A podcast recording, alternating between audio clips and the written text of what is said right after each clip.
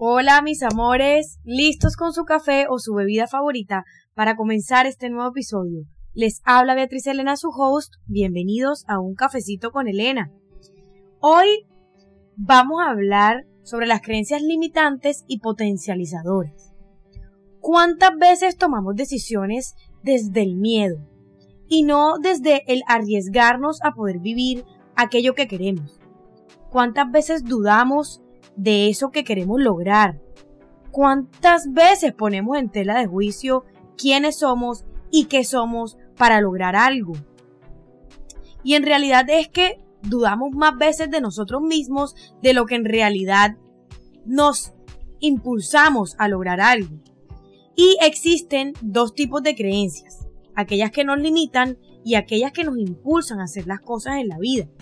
Y en ambos casos, las creencias fueron creadas con base a nuestro entorno, a nuestra realidad vivida, y van de la mano con los juicios que hacemos sobre lo que vivimos o experimentamos y el significado que tienen para nosotros. El episodio de hoy lo voy a enfocar en esas creencias que nos limitan a ser, que nos limitan a sacar nuestro potencial al 100% y que nos dejan siempre un sinsabor sobre lo que debe ser y no sobre lo que queremos lograr. Muchas veces estas creencias son mucho más fuertes que las creencias motivadoras o esas que nos impulsan a hacer cosas por lo que queremos. Y en general en la vida tendemos a enfocarnos en aquello que no nos hace bien, en las fallas y en aquello que no está funcionando para mejorarlo. Y dejamos muchas veces de lado todo aquello que sí hacemos bien y que damos unos resultados excelentes. Y es ahí cuando podemos ver que aquellas cosas que hacemos bien se dan por sentado. Y aquí les voy a explicar un poquito más, porque muchas de las cosas que hacemos hoy bien están en piloto automático y se han vuelto parte de las cosas que hacemos sin pensar mucho, de la rutina, pero son cosas que en realidad no tienen que ser como que, ah, sí, es que tú tienes que hacer eso y hacerlo bien. No, son cosas que en nuestra mente damos por sentado, que hacemos y que tenemos que hacer bien, eh, pero que no en realidad tienen que ser así. Y voy a darles un ejemplo. En la casa cuántas cosas hacemos como limpiar, cocinar, hacer la cama, organizar la casa, atender gente. Cosas que logramos hacer a la perfección en muchos casos, pero lo damos por sentado y dejamos de decirnos cumplidos sobre estas cosas porque es que simplemente tenemos la creencia de que eso debe ser así y en realidad no.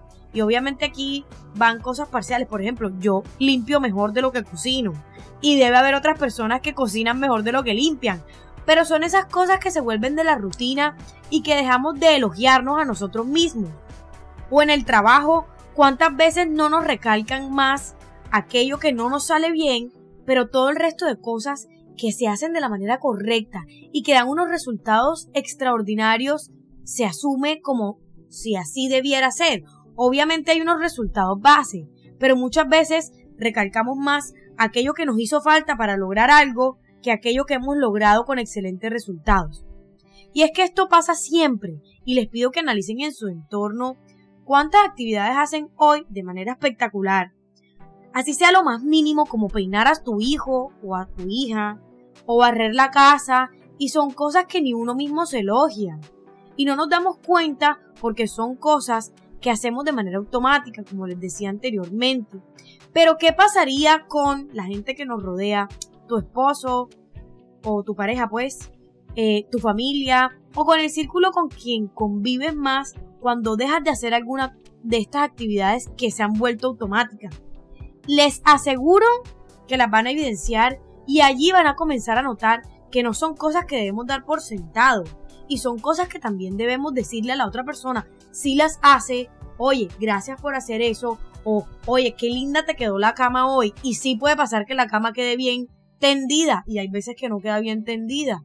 Oigan, son detalles que no nos damos cuenta que hacemos en el día a día en nuestro piloto automático, que también funcionan para potencializar algo dentro de nosotros o para dejar de impulsar esas cosas que queremos hacer en la vida, porque hacemos muchas cosas bien, pero dejamos de tenerlo presente porque se vuelven automáticas. Y aquí los invito a tratar de analizar en su rutina del día a día qué tantas cosas hacen. Y hacemos muchas y miles de cosas bien, cada uno dentro de sus capacidades, gustos, sabores y colores, pero damos por sentado que debemos hacer y no nos reconocemos a nosotros mismos, oye, eso está chévere, oye, hiciste un buen trabajo, porque parte de nosotros mismos el poder reconocer qué estamos haciendo y cómo lo estamos haciendo.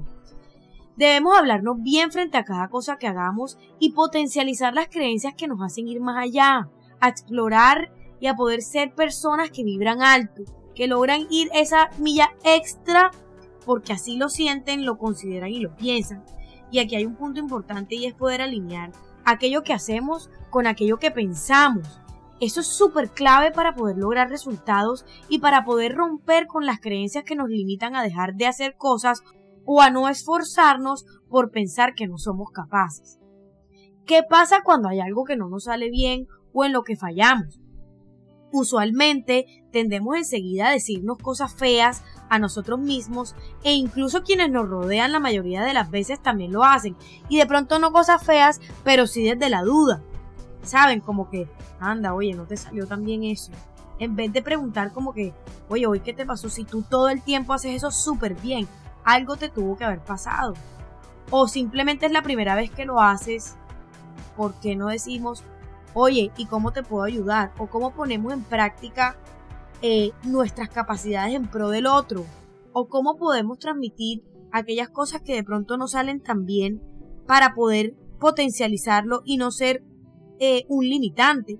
Y por ejemplo, aquí le puedo poner algo que me pasó cuando estaba en el colegio muy pequeña, ¿no? Cuando empezaba uno a escribir y todo eso. Yo nunca fui de esas personas que escribían bien las palabras. Oigan, me costaba un montón el poder diferenciar, y hoy soy comunicadora, y el poder diferenciar la S de la Z, la C de la S, era un, reto para mí. Y cada vez que hacía una tarea de español, mi papá me regañaba horrible y me decía cosas como, ¿cómo se te ocurre escribir eso así? Presta más atención. No estás prestando suficiente atención. ¿Eso qué? ¿Qué es eso? y lo hacía desde el dudar de mis capacidades. Yo lloraba, oigan, lo tengo tan marcado, ¿ja? Pero, pero bueno, ese momento lo que hacía dentro de mí era, era plantar una semilla de una creencia limitante que me hacía dudar de todas mis capacidades para lograr escribir bien las palabras. A partir de ahí, de cualquier cosita que me dijeran de una palabra, yo dudaba de escribir cualquier otra palabra. O sea, ya no era solamente con esa palabra que me había equivocado, sino con el resto de cosas que escribía. Y miren cómo funciona todo esto. Si tú te reafirmas algo o sea, una idea, sobre alguien o sobre ti mismo, solo una cosa que salga mal, esa idea manifestada se vuelve una creencia para ti o para esa persona a la que se lo dijiste, por la situación que vivimos. Si uno se queda solo con esa idea y vive de ella, será una creencia limitante que se va a volver real, se va a manifestar y se va a cumplir siempre que intentes hacer o conseguir algo parecido a esa situación que viviste, porque te lo metiste en tu cabeza. Y las creencias limitantes vienen desde tres lugares. El primer lugar es de la desesperanza o falta de fe. Y con esto me refiero a que cuando pensamos en un objetivo que queremos, consideramos que no es alcanzable, ni aun cuando tengamos las capacidades para lograrlo. Dos, desde la incompetencia. Y esto es pensar que el objetivo que queremos sí se puede lograr, pero que nosotros no tenemos la capacidad para hacerlo. Y tres, desde la falta de mérito. Creer que el objetivo es alcanzable, que nosotros sí lo podemos lograr, pero que no merecemos lograrlo. Entonces, miren ustedes cómo las creencias van formando dentro de nosotros esos límites que nos impiden avanzar a eso que queremos y todas estas son creencias que vienen desde el miedo y desde el entorno que vivimos durante nuestra vida. Pero todas estas creencias son modificables y debemos encontrar la manera de poder hacer estas modificaciones para poner primero esas ganas de querer lograr algo y de ser algo antes que el miedo o la carencia que nos limita a intentarlo. Y esto lo digo desde la experiencia propia. he trabajado por casi dos años en ir rompiendo esas creencias limitantes con las que crecí. Recuerdo que en uno de los episodios pude contarles sobre una de ellas, sobre el tema del dinero, y hoy les quiero contar otra que tengo, porque esta semana, de cierta manera, o hace varias semanas, de cierta manera, me ha ido limitando, o me ha estado tratando de limitar por algo que quiero hacer. Y estoy tratando de tomar una decisión para mi vida profesional que impacta mi vida personal y sobre lo cual debo tomar decisiones como vender cosas materiales que he conseguido construir con resultados de mi trabajo anterior. De cierta manera en mi mente, la creencia es que esas cosas materiales me brindan de alguna manera libertad y seguridad. Pero realmente, ¿qué tan cierto es eso? ¿Es algo que es tangible o simplemente es una idea de lo que yo viví en mi entorno y creo que es así? Y claramente la respuesta es que viene de una creencia que me está limitando a tomar decisiones desde la abundancia y desde el trabajar por un futuro mejor y con lo que sueño. Solo yo misma me puedo brindar esas sensaciones de libertad y seguridad y soy yo quien tiene que pensar en cómo me brindo esas dos cosas y desligarlas de esas cosas materiales que tengo. Entonces aquí les quiero dejar algunas cosas que hice para poder trabajar con esta creencia limitante e ir moldeándola para que no interrumpa con mi toma de decisiones para lo que quiero en mi vida, para lo que quiero para mí. Entonces lo primero que hice fue preguntarme qué quiero para mi vida profesional. Cuando me lo pregunté, escribí todo lo que quería para mi vida profesional. Listo. Un segundo paso fue, una vez tenía claro qué quería, em, lo segundo fue preguntarme qué implicaba eso que quiero para mi futuro. ¿Qué implicaba? Entonces escribí un listado de todo lo que implicaba lograr eso. Tanto lo bueno como lo no, tan bueno. Y esto de lo bueno y lo malo va también ligado a lo que pensamos.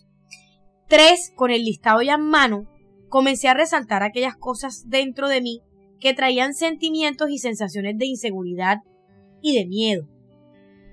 Una vez resaltadas e, e identificadas, tomé un tiempo para analizar de dónde venían esos sentimientos, o sea, por qué los tenía, qué los hacía florecer, a qué se debía y de dónde nacían.